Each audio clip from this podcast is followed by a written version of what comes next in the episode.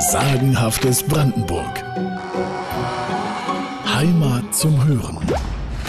Nördlich von Jüterborg zwischen Luckenwalde und Stöpe liegen die sogenannten Mordberge.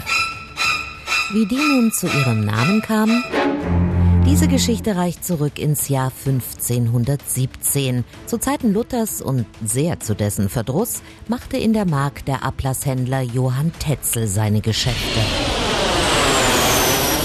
Was uns heute der BER, das war den Menschen damals zu Beginn der Neuzeit der Petersdom zu Rom. Für die teure, ewige römische Baustelle war Johann Tetzel ein Geldeintreiber. Ihr alle wisst, wohin der Sünder geht am Tage des Strafgerichts.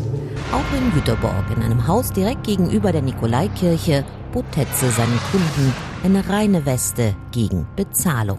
Wollt ihr zögern? Bis ihr selbst im Höllenfeuer brennt? Tetzel machte den Menschen mit großem Erfolg große Angst und bot ihnen einen Ausweg. Wenn das Geld im Kasten klingt, die Seele aus dem Feuer springt.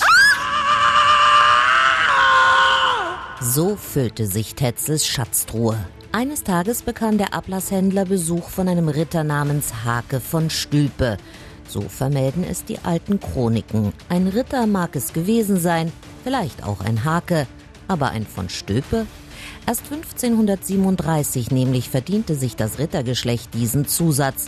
Wie dem auch sei, unser Ritter verlangte einen Ablassbrief. Und zwar für ein künftiges Verbrechen. Eines, das der Ritter demnächst zu begehen gedenke. Hm, der Fall war neu. Hat Tetzel gezögert?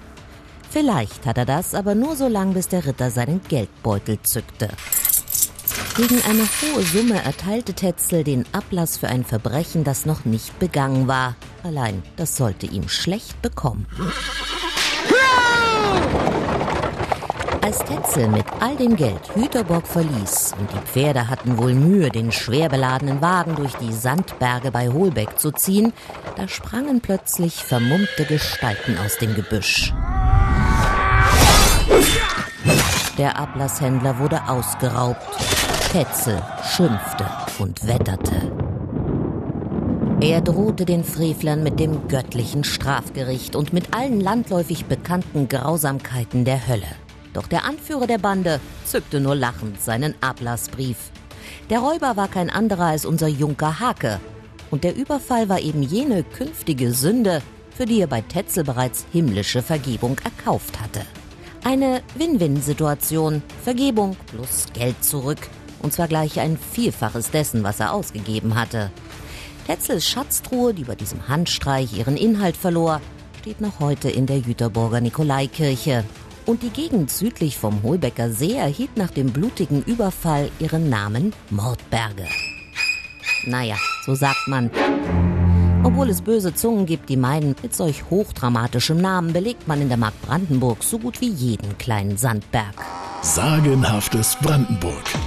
Heimat zum Hören.